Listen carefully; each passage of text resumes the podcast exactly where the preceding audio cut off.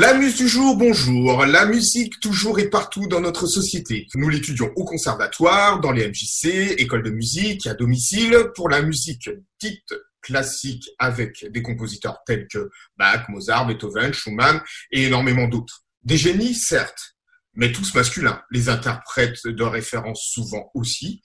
Mais qu'en est-il de l'autre moitié de la population? Oui, les femmes. C'était il y a peu leur journée, maintenant qu'on a fait leur fête, regardons vraiment de quelle manière l'histoire les a considérées. Alors pour ce faire, nous allons accueillir notre muse. Bonjour, muse. Merci, bonjour. Alors, nous avons l'habitude, au détour d'un interrogatoire très très musclé, de demander le nom et l'activité musicale ou liée à la musique de notre invité. Au départ, je, je suis une chanteuse classique. J'ai fait quelques rôles à l'opéra et puis j'ai beaucoup chanté la chanson, notamment avec accordéon. Euh, en Allemagne, euh, c'était très aimé pendant plusieurs années. Mais euh, déjà depuis le début des années 90, qui fait très longtemps maintenant, je fais aussi de la musicologie et j'ai dès le départ, enfin j'avais fait des études avant, mais quand j'ai fait la maîtrise, je l'ai faite sur une compositrice, une américaine, anglo-américaine, euh, Rogers, qui a vécu à Boston au début du XXe. Et ensuite, en passant la thèse, je me suis aperçue que les Françaises avaient été très négligées. Euh, j'ai décidé de m'occuper de toutes les compositrices du 19e siècle. Alors je pensais que j'aurais une liste peut-être d'une quinzaine, je ferais des petits chapitres sur chacune. Et puis à partir du moment où j'ai cherché, je, je, trouvais tout le temps des femmes euh, qui avaient écrit, parfois c'était juste une pièce de piano, une mélodie, mais donc j'ai réalisé qu'il fallait plonger beaucoup plus dans tout le phénomène. Et euh, j'ai fini par avoir mon dictionnaire personnel avec plus de 1000 noms, ah oui. euh, tout en sachant bien sûr que celles de statut professionnel, celles qui sont vraiment établies dans la vie musicale, sont un peu plus d'une vingtaine. Voilà. D'accord. Et après, après, ça, ça a été publié en 2006 le, sous forme de livre. J'ai eu besoin de beaucoup de temps. Et depuis, j'étudie l'histoire des musiciennes, donc je suis partie plus dans le passé, je vais pas mal dans le 20e maintenant. Euh, dernièrement, je m'intéresse aussi aux compositrices de musique de film. Enfin, il y a, y a, quand même beaucoup de, il y a encore beaucoup à découvrir, même si je suis bien sûr pas du tout la seule à m'intéresser au sujet. Voilà. D'accord, bah super. Puisque la dernière émission, je l'ai faite avec quelqu'un qui se trouvait au Maroc. Vous, vous êtes donc en Allemagne. Ok. Bon bah voilà, moi ça me permet de voyager euh, à travers vos écrits. Donc nous allons parler du parcours des femmes dans la professionnalisation de la musique. Et donc par vos écrits, donc euh, moi je, je, me suis intéressé surtout à les musiciennes de la pionnière adulée à la concurrente redoutée. Je vais vous poser une question. Alors peut-être qu'elle va vous paraître saugrenue, mais je me demandais est-ce que c'est difficile de trouver des documents sur le sujet? Ça dépend vraiment des époques. Hein. C'est ce qui finalement, pour tous les, toutes les historiennes et historiens, plus on remonte dans le passé et moins on a de, de documents. Euh, quand on s'intéresse au 19e siècle, on en a beaucoup trop. On, on est content parfois quand on trouve rien parce qu'on on qu'on va pas y arriver. Et bien sûr, pour le 20e, on, on, en a beaucoup. Pour notre époque, ou même pas très, pas très loin dans le passé, on a euh, des témoignages audio, parce qu'évidemment, euh, les bah documents oui. audio pour le 19e, on n'en a pas. Euh, donc, euh, c'est vraiment, c'est vraiment une histoire de qu'est-ce qui a subsisté? Oui, en fait, euh, euh, en, ce que je voulais demander en gros, c'est est-ce que le fait qu'on s'intéresse aux femmes, est-ce qu'il y a un petit peu moins de documentation dans le passé que quand euh, euh il s'agit des hommes? Oui, ça, effectivement, là, là, c'est possible parce que, par exemple, beaucoup de, de, de, musiciennes étaient des interprètes, donc on a quand même beaucoup moins de, de documents euh, quand il s'agit de quelqu'un ah, qui n'a pas écrit de la musique. Ensuite, on peut effectivement se demander si les œuvres des femmes ont été méprisées et donc pas euh, ne sont pas retrouvées dans les archives. Alors, il faut quand même dire que au 19e siècle se développe encore plus qu'avant, euh, une espèce de frénésie d'archivisme, d'archiver les choses. Donc, j'étais quand même bien surprise positivement par le nombre de choses qu'on trouvait à la Bibliothèque nationale. Après, ce sont des histoires familiales. Euh, j'ai, dans ma dans mon corpus, comme on dit, ça fait sérieux. Euh, j'ai des compositrices euh, dont les familles n'ont pas conservé les œuvres. Parfois, les familles, euh, d'ailleurs, méprisées. Ça, alors, on, est parfois très triste de réaliser que des choses ont dû partir à la poubelle. Voilà, les familles n'ont pas gardé. Donc, bon, alors le, problème des, des, des musiciennes, c'est qu'effectivement, comme elles sont déjà pas très nombreuses, si les choses se perdent, les pertes sont sont assez pénibles parce qu'on bah se dit bon, il déjà pas beaucoup et en plus on a perdu. Et le, par exemple un cas euh, assez tragique, c'est Francesca Caccini qui est une avec Barbara Strozzi, ce sont les deux grandes compositrices italiennes euh, du baroque. Et euh, de Caccini, on n'a que son opéra, heureusement, le premier opéra apparemment composé par une femme et puis un, recueil de 31 pièces, 31 pièces vocales. Mais enfin, elle avait quand même euh, composé beaucoup de musique de scène, d'autres œuvres, et tout ça, c'est perdu. c'est bien triste. Oui, bien sûr. Ben, on apprend aussi euh, dans vos écrits que l'on trouve des femmes à des postes de prestige dès le XVIe siècle. Moi, je ne le savais pas en, Italie et, aussi en, France. Alors, est-ce que vous pouvez nous en dire un peu plus? Est-ce qu'elles étaient nombreuses? Est-ce que c'était compliqué pour elles? Bon, il y, a, toujours eu des musiciennes et en majorité des chanteuses. Euh, là, je parle, je me suis quand même intéressée plutôt à l'histoire euh, à partir de l'Antiquité grecque et romaine. Donc à cette ah époque-là, il y a déjà, voilà, il y a déjà des euh, des chanteuses et des instrumentistes. Leur statut est, est, parfois un peu bizarre. Elles sont parfois assimilées plutôt à des prostituées ou parfois c'est des espèces de, de prêtresses. Bon, euh, et euh, au fur et à mesure du temps qui déroule, on voit que la voix continue à avoir un statut particulier parce que c'est quand même le domaine c'est le domaine où les femmes ont une différence biologique positive. Euh, la voix de femme plaît depuis toujours. Alors parfois elle est assimilée au diable euh, par la, religion, par exemple, mais euh, elle a une spécificité qui fait qu'on va accepter les, les, musiciennes qui sont des chanteuses. Par contre, au niveau des instruments, les femmes sont toujours en concurrence avec les hommes. Et là, tous les problèmes de la domination masculine font euh, que on va moins s'intéresser ou moins autoriser les femmes à jouer des instruments, notamment au nom de la pudeur, parce que les instruments qui touchent le visage déforment le visage des femmes, s'ils touchent les seins, les jambes. Bon, voilà, tous ces discours. Oui. Alors, c'est les chanteuses qui, qui, vont quand même permettre euh, aux femmes de s'établir professionnellement, la voix, disons. Et euh, au XVIIe siècle, au XVIe siècle en Italie, au XVIIe siècle en France, il y a euh, la naissance de l'opéra. Et euh, dès la naissance de l'opéra, euh, on, on, veut voir des femmes chanter les rôles de femmes. Alors c'est assez compliqué à ces époques, c'est assez formidablement non binaire parce que il y avait des rôles de, femmes chantés par des hommes, notamment par des castrats, il y avait des rôles d'hommes chantés par des femmes. Euh, l'époque baroque est, formidable pour ça. Euh, en tout cas, euh, on voit des femmes à l'opéra et dans les musiciennes de cour, parmi les, les cours, les grandes cours européenne, euh, il est très important pour le statut de la cour que la musique soit importante. Et là, on trouve des chanteuses. Ce qui fait, euh, Caccini, par exemple, était chanteuse de cour. Vers 1614, elle était la, elle était la personne la plus payée, hommes et femmes confondus, de la cour des Médicis à Florence.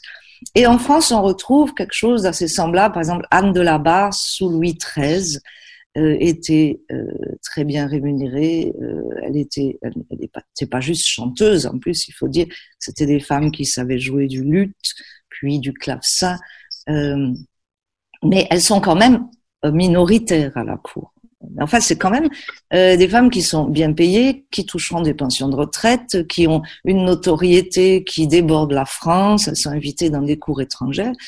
Et puis, il y a la création de l'opéra, à Paris à la fin du XVIIe. Et comme les Français n'aiment pas les castrats, on trouve dès le départ des chanteuses qui ont un très grand statut, qui sont en plus, qui peuvent se retrouver également payées ou même mieux payées que les hommes parce qu'elles sont plus rares que trouver que les chanteuses. Voilà. Donc ça, c'est vraiment un domaine qui a permis aux musiciennes d'émerger. Et après, euh, des instrumentistes peuvent apparaître, mais leur vie est beaucoup plus difficile. D'accord. Voilà. Mais euh, il me semble, euh, dites-moi si euh, si je me trompe, mais que le statut de chanteuse en plus c'était quand même un pouvoir. On avait une chanteuse, des chanteuses pouvaient mettre leur veto sur une composition qu'elles n'appréciaient pas, par exemple. Il y avait quand même quelque chose. Oui, elles avaient, alors elles avaient un pouvoir à la fois négatif et positif. On voit que, par exemple, Lully ou Rameau, pour la musique française ont, ont, beaucoup profité des connaissances musicales et vocales de, de leurs interprètes. Et puis, bien sûr, il y a l'image qui est tout à fait juste de la diva qui décide qu'elle veut pas chanter tel air ou elle veut un autre air. Euh, bon, il est possible que ça, c'est été un peu exagéré comme par exemple l'histoire galante des chanteuses, on en a beaucoup. Comme c'était des femmes euh, qui évoluaient dans un milieu assez libre, euh, elles pouvaient aussi avoir en profiter pour mener des vies assez libres, ou par contre peut-être être harcelées. Hein. D'accord. Euh, c'est très difficile de connaître la réalité de tout ça. Euh, mais à ce moment-là, on trouve des livres qui euh, se basent beaucoup sur l'histoire galante parce que effectivement, les frasques amoureuses des, des artistes font partie des choses dont les chroniqueurs ont parlé. Euh, donc, à ce moment-là, on a des sources sur la vie des chanteuses. On sait, elles ont eu cet amant, cet amant, cet amant. Bon, enfin, ça réduit un peu leur vie à ça. Euh, mais on comprend pourquoi les biographes utilisent ces documents-là, parce que souvent, ils n'ont pas grand-chose d'autre à se mettre sous la main. Voilà. D'accord. D'accord. Et euh, euh, j'ai une autre question, c'est que euh, est-ce que euh, on, on, peut parler aussi de classe Est-ce que euh, les femmes qui avaient donc accès à la musique, qui devenaient professionnelles, c'était plutôt des gens d'une de, de, de, classe, enfin de, de noble ou bourgeoise On devait peut-être pas trop trouver de, de gens issus du, euh, du monde agricole, parce qu'il fallait se le payer, l'instrument, il fallait euh, prendre des cours, c'était pas si simple que ça. Alors, il, y a des, il y a des paradoxes parce que justement, effectivement, les femmes qui avaient accès à des cours de musique avec des maîtres euh, très formés, qui avaient accès aux instruments, faisaient partie des milieux aisés et dans ces milieux-là, en principe, elles n'avaient pas, c'était pas, n'étaient pas censées faire carrière parce que euh, ça, c'était réservé euh, aux, aux autres classes. Alors, euh, on se retrouve avec des, des, femmes qui peuvent être très formées à la musique, mais qui n'auront pas le droit d'exercer. Euh, donc, euh, en fait, c'est là où les, les, les, filles de musiciens et de musiciennes avaient un énorme avantage, et c'était le cas de Francesca Caccini, que je reprends comme exemple, puisque son père était compositeur. Euh, donc, à ce moment-là, euh, elle, c'était évident, elle était formée par la famille. Donc, on trouve pas mal, ou alors, ah, mais, mais par contre, dans les chanteuses de l'opéra, on trouve des filles de milieu modeste qu'on a comme ça, on a fait un casting, hein, comme maintenant, et on, on, les a trouvées. Et à ce moment-là, elles se retrouvent euh, chanteuses professionnelles. Euh, alors, au 19e siècle, euh, la bourgeoisie devient énorme, hein, enfin énorme, bien sûr, ça ne concerne toujours qu'une petite partie de la population, bien mais sûr. par rapport à avant, euh, donc il y a beaucoup plus de femmes qui pratiquent la musique dans un cadre favorable, on peut dire, avec des cours, des bons instruments. Et là, certaines vont réussir à casser euh, l'idée qu'une femme euh, d'un milieu bourgeois ne doit pas travailler. Donc certaines. Et, et, puis alors il y a aussi les aristocrates désargentés à partir de la Révolution, euh, non, non plus, euh, il n'y a plus l'argent de la famille. Par exemple, une, une compositrice d'opéra du début du 19e, Sophie Gaille, s'écrit G-A-I-L, euh, venait d'une famille, euh, voilà, épousait Monsieur Gaille, c'est pour ça qu'elle n'a pas de nom noble, mais sa mère était d'une vieille famille de la noblesse. Toute la fortune a disparu à la Révolution. Donc, après la Révolution, Sophie s'appelait Gare, du nom du papa qui lui avait été chirurgien du roi et donc anobli. Bon, c'était pas une bonne période pour être noble. Elle se marie très jeune et puis elle divorce. On pouvait divorcer à cette époque.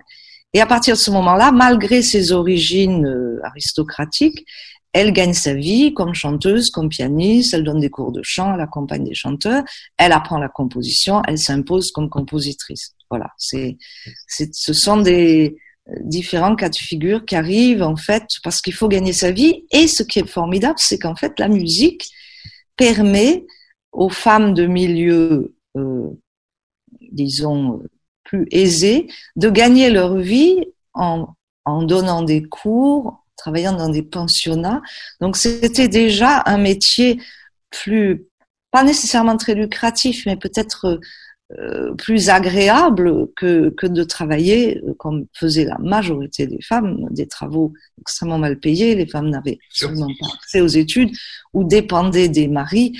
Euh, donc la musique euh, a été un moyen pour les femmes d'accéder euh, à peut-être plus d'aisance parce que l'art était un des domaines où, où, euh, on pouvait euh, mieux vivre, on pouvait accéder à la professionnalisation, euh, contrairement aux autres métiers dans la société. Oui, enfin à partir du surtout du 19e, par exemple, il y a la profession fascinante de peintre copiste. Donc c'était des époques où l'État voulait envoyer des tableaux partout, des tableaux de maîtres, et il fallait les copier ces tableaux de maîtres. Euh, c'était en fait des, des faussaires autorisés, euh, et donc euh, on commandait des tableaux à des hommes et à des femmes, et beaucoup de femmes, euh, en fait beaucoup d'hommes aussi, ont exercé cette profession de peintre copiste, euh, qui donc le là, c'était vraiment euh, l'art pour gagner sa vie. Alors à partir de, du, moment où la photographie est arrivée, bien sûr, c'était fini. Euh, mais euh, c'est comme c'est comme donner des cours de piano ou faire des concerts ou être chanteuse. C'était un des domaines qui permettait à des femmes de gagner leur vie grâce aux arts, effectivement. Mm, d'accord. Et, et, donc, est-ce que, est-ce que le, le fait qu'on trouve euh, beaucoup de femmes au, niveau du, euh, du professorat, hein, de, le, fait d'être professeur, est-ce que c'était une, une façon euh, bah, de, de, les rendre moins visibles en fait. C'est-à-dire qu'on les voit pas en devant de la scène, mais on accepte qu'elles soient professeurs, on accepte qu'elles soient euh, peut-être copistes de, de, de, de, de partitions. Est-ce que c'est, est-ce que pour vous c'est, c'est un petit peu Copiste de partition, ça c'était un métier d'homme. D'accord. Je parlais des peintres copistes, mais copiste de partition c'est un métier d'homme parce que c'est un métier qui se fait dans les théâtres ou dans les orchestres et euh, ça se fait dans un milieu qui est quasiment masculin. Par contre, alors l'enseignement, bien sûr, l'enseignement de toute façon c'est une extension du rôle de la mère, c'est évident. Et il faut savoir aussi qu'il fallait un bataillon de femmes professeurs de piano pour enseigner le piano aux jeunes filles de la bourgeoisie qui développent un talent musical euh, pour chercher un mari, parce que ça fait partie euh, des, des atouts. Si, si, votre épouse est capable de, de, distraire les invités ou en jouant les dernières choses à la mode, euh, vous êtes content. Ou alors elle va peut-être accepter de jouer pour faire danser la compagnie. C'était en général les femmes qui, qui tenaient le piano pour les petites fêtes euh, à la maison. Euh, donc, pour enseigner à ces femmes au nom des bonnes mœurs, enseigner aux jeunes filles, il faut que ce soit des femmes qui soient professeurs, sinon on a des histoires tragiques. Il y a des romans sur le sujet de la jeune fille violée par son professeur de piano, par exemple. Il y a un roman euh, que j'ai lu sur le sujet. Euh, donc, effectivement, alors en même temps, on peut dire oui, ça les, ça les cache un peu, elles sont à la maison, elles ne sont pas euh, visibles sur scène. Bon, au, tout au long du 19e, ça avait déjà commencé avant, il y a des femmes solistes, qui, des grandes pianistes, quelques violonistes, qui font des concerts, qui deviennent célèbres. Euh, là où ça blesse beaucoup, et c'est là où je parle de la concurrente redoutée, c'est qu'on, c'est beaucoup plus difficile pour entrer dans les orchestres. Voilà.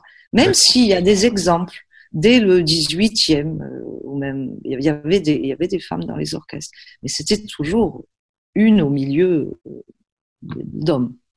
D'accord. C'était très peu nombreuses. Et, et, et qu'est-ce qu'il en est du, du poids de, de l'Église? Alors, vous avez cité euh, tout à l'heure, euh, il, il, me semble qu'il y avait un, un prêtre qui disait que bon par exemple le violoncelle euh, c'était pas possible puisque euh, on avait l'instrument entre les seins on écarte les jambes etc donc, euh, on, loue déjà le sens de l'observation de ce brave homme.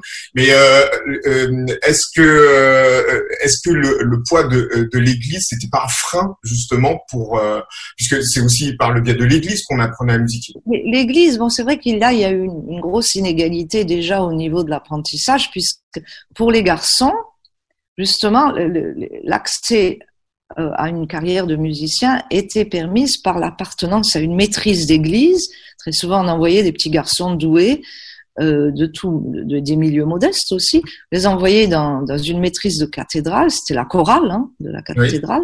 Là, ils apprenaient pas seulement à chanter, ils apprenaient euh, éventuellement un instrument, et puis s'ils étaient très doués, on leur enseignait la composition. Donc beaucoup de compositeurs, même qui après ont, ont écrit de la musique qui n'était pas religieuse, avaient été formés là. Enfin, je parle là du XVIIIe siècle. Après, au XIXe, euh, c'était les maîtrises n'existaient plus pendant longtemps. Ah bon, mais c'est tout au nom de la morale. Et pourquoi c'est au nom de la morale? C'est quand même un peu ce gros problème, c'est que les femmes qui font, ce sont les femmes qui font les enfants, et donc euh, on essaie d'éviter euh, leur sexualité pour ne pas avoir des enfants partout. Enfin, c'est aussi bête que ça. Hein. Ah, et c'est la contraception qui a finalement libéré les femmes depuis relativement peu de temps. Euh, c'est pour ça qu'on est tellement en retard pour tellement de choses. Elles étaient pendant longtemps complètement inféodées à leur biologie et au fait d'avoir euh, des enfants. Et donc l'Église joue un énorme rôle pour persuader les femmes euh, qu'elles doivent se cacher, qu'elles doivent, euh, doivent se consacrer à leur famille légitime, qu'elles ne doivent pas s'intéresser à la sexualité, tout ça, c'est sûr.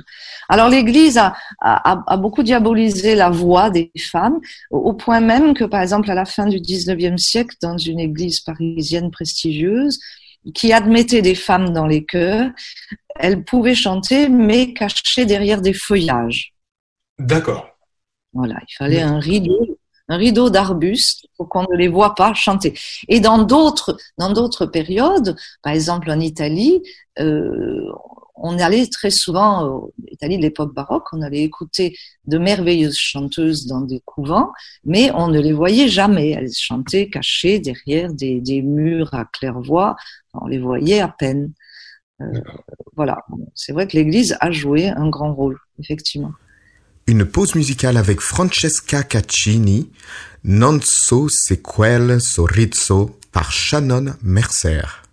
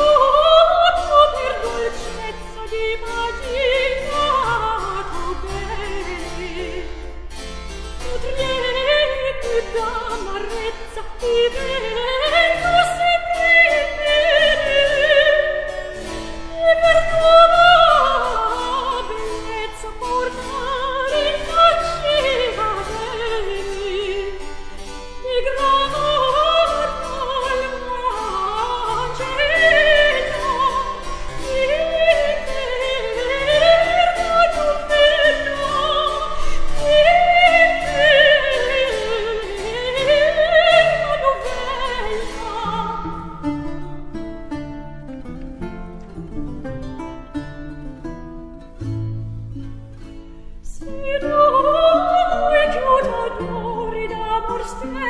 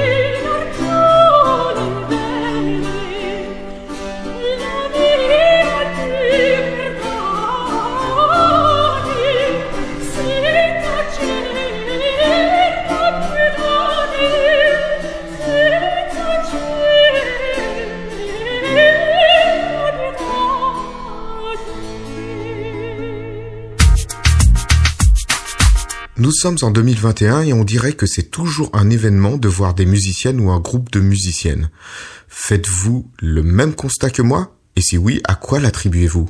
Bah, Si vous voulez, pendant longtemps, euh, il y a eu beaucoup de textes doutant du talent des femmes. Malgré les exceptions, celles qui jouaient merveilleusement bien, euh, euh, on a, on a, il y a quand même un discours dominant pour dire euh, oui, mais ce sont des exceptions qui mettent la règle à l'épreuve, mais euh, quand même, les femmes, dans leur ensemble, ne peuvent pas composer, ou quand elles sont interprètes, il manque quelque chose, euh, elles n'ont pas assez de passion, pas assez de force physique. tout ça, c'est cette dont je parlais, cette concurrente redoutée, c'est-à-dire ces, musiciennes formidables qui en fait euh, euh mettent, en danger euh, simplement une domination. Si vous voulez, les, les, les musiciens sont, étaient habitués toujours à, à craindre la concurrence d'un autre musicien. Euh, c'est un métier très dur, on le sait bien sûr. Euh, c'est toujours très dur. Euh, alors c'est ok, bon ben vous savez, oui, euh, un tel, c'est mon concurrent. Et puis quand on réalise qu'on pourrait avoir beaucoup plus de concurrents parce qu'en fait il y a énormément de femmes qui sont de, de formidables musiciennes, euh, ça fait peur. Hein. Ça veut dire que accéder au métier va être encore plus difficile qu'on le pense. C'est une réaction toute bête, hein, je pense, de, de peur et euh, qui va bien sûr être cachée parce que les gens ne sont pas toujours honnêtes euh, par bah non mais c'est parce que les, les, musiciennes ne sont pas bonnes. Ou alors des, des, arguments stupides par exemple dans les orchestres pendant longtemps pour éviter qu'il y ait des femmes dans les orchestres. Oui mais euh, si euh, un homme joue dans un orchestre et il a une femme à côté de lui il va pas se concentrer sur sa partition la, la, célèbre tentatrice, quoi. D'accord. À côté, voilà, il aura une femme qui lui plaît, donc il va pas hmm. faire la musique de manière sérieuse. Alors on voit en plus à quel point euh, ce sont des pensées, euh, comment dire, qui, qui euh, évacuent euh, l'homosexualité. je veux dire, très bien, un homme peut très bien être absolument charmé par le violoniste à côté de lui, mais on ne parle pas, bien sûr. Hein, donc, ce sont des pensées très très traditionnelles euh, et, et, voilà pourquoi on a pris un retard énorme dans la, le nombre de femmes qui dirigent. On a très peu encore maintenant. Des femmes qui, euh, alors des femmes premier violon, on en trouve de plus en plus. Je, je veux dire super solistes, oui. parce que euh, au violon, il y a une tradition plus longue, longue de femmes qui jouent du violon.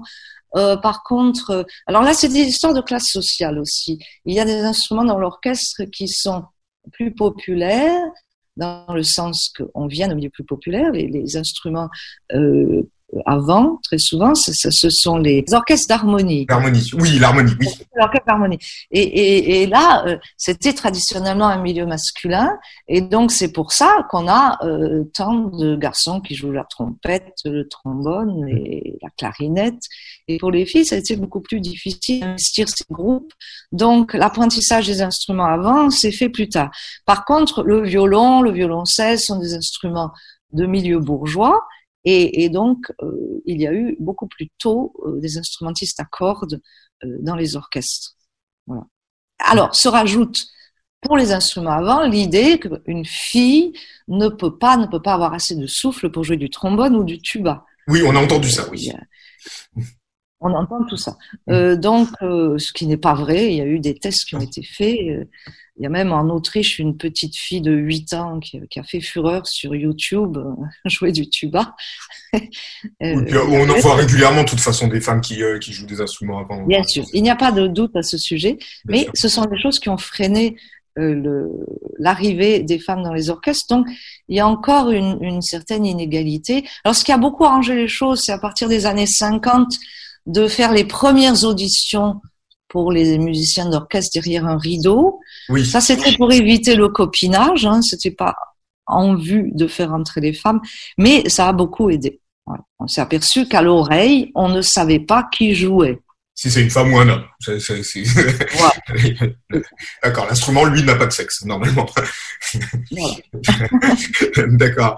Et euh, euh, donc, si on si on, se projetait un petit peu, est-ce que vous, vous voyez que euh, dans le futur, ça y est, tout, tout ça, ça va se rétablir ou vous y voyez encore des résistances? Euh, bon, ça dépend beaucoup de la situation économique.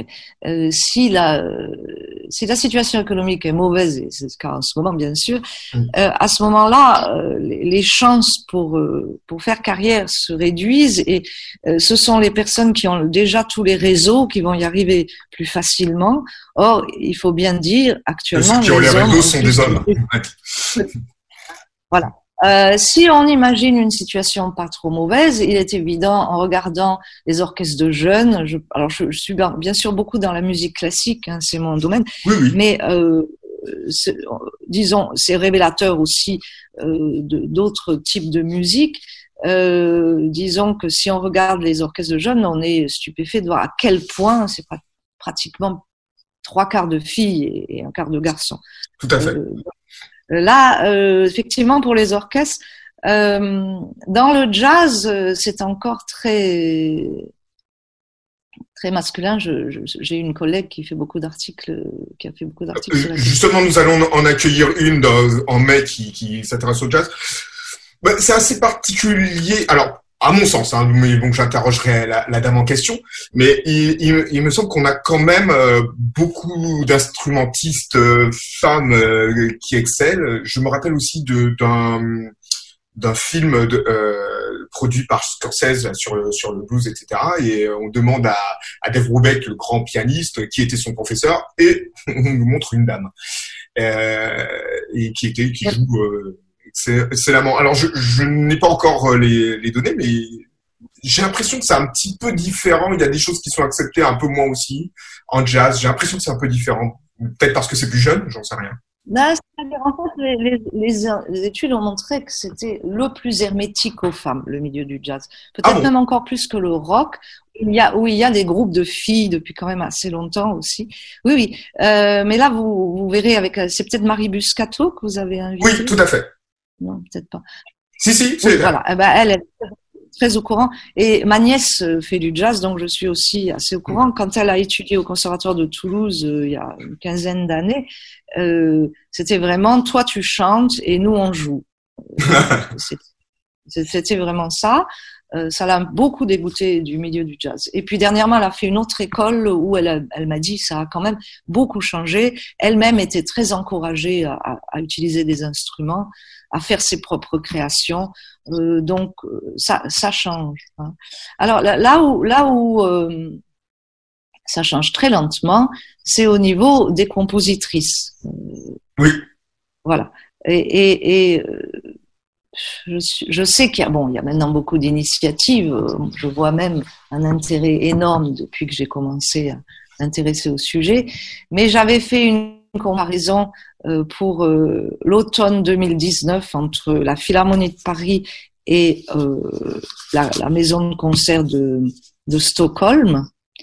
Et il y avait, alors que Stockholm a moins de concerts que la Philharmonie, il y avait plus d'une trentaine de compositrices de toutes époques jouées, alors qu'à Paris, il y en avait six pour la même période. Ah oui, d'accord. Voilà. Et ça, c'est parce que les, Suédois ont pris la mesure de la discrimination, ont décidé de s'y attaquer de manière consciente. Alors, je ne pense pas qu'ils aient des quotas, mais ils font très attention à mettre des, des, femmes, et notamment dans les compositeurs et compositrices contemporains. Parce que pour le passé, on ne peut pas réécrire l'histoire, même si on l'a réécrit, j'en fais partie, de manière à découvrir des compositrices que l'histoire avait oubliées. Donc c'est déjà une réécriture euh, indispensable, mais on ne peut pas la réécrire dans le sens que les femmes n'ont pas été encouragées à la composition, donc il n'y en a pas beaucoup. Donc on ne peut pas euh, faire sortir sans arrêt euh, des chefs-d'œuvre du passé, même s'il y en a, et, c'est limité. Alors, ce qui est une source formidable et pas encore assez explorée, c'est le XXe siècle. Euh, on peut euh, encore découvrir beaucoup d'œuvres de compositrices extrêmement formées à la composition, pleine d'inspiration, entre les années 1920, à partir des années 1920. Euh, voilà, et c'est maintenant un sujet qui m'intéresse moi-même.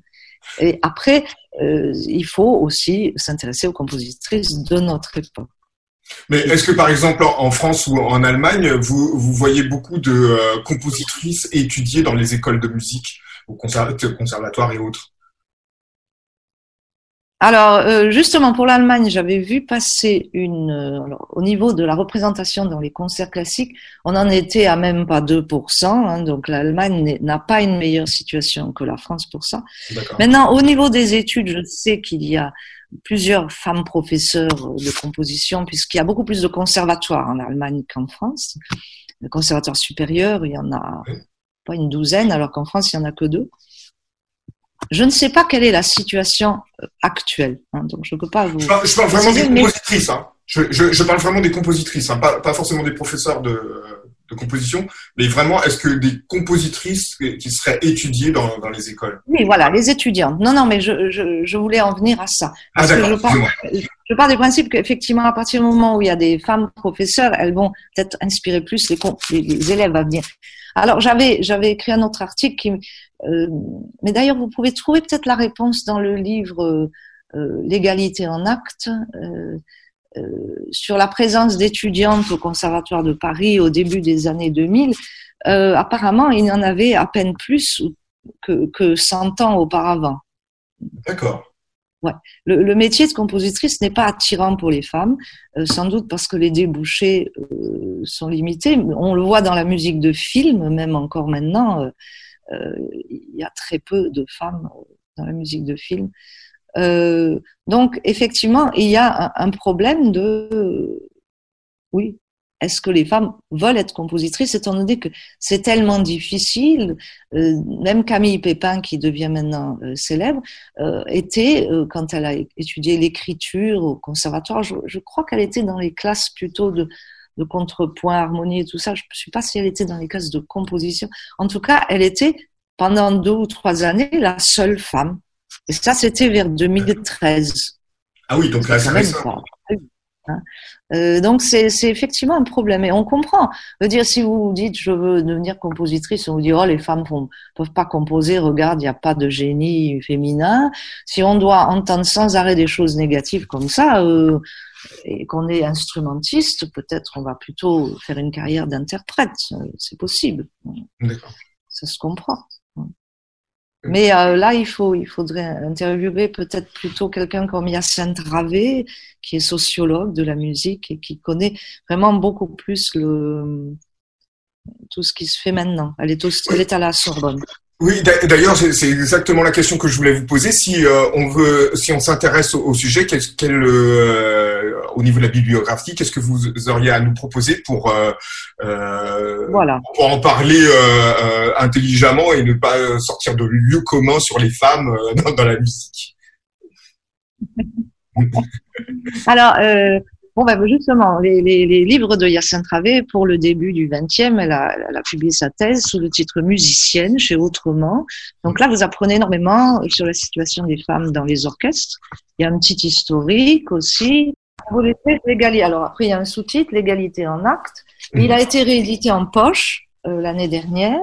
Et là, euh, il y a des articles historiques. Euh, alors, il y a le mien sur les silences de la musicologie, parce que.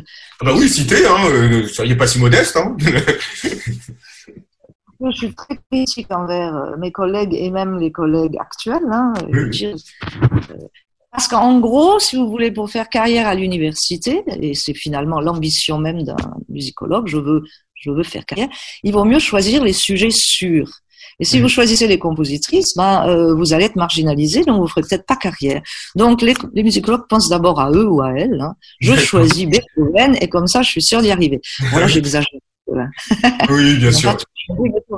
Mais enfin, voilà. Donc ce livre est, euh, rassemble beaucoup d'articles qui expliquent la situation, notamment Yacine Travé parle de la situation actuelle, et vous avez ensuite des portraits de compositrices avec leur carrière et leurs œuvres. Bon, euh, simplement un outil euh, internet, c'est le site Présence Compositrice. D'accord.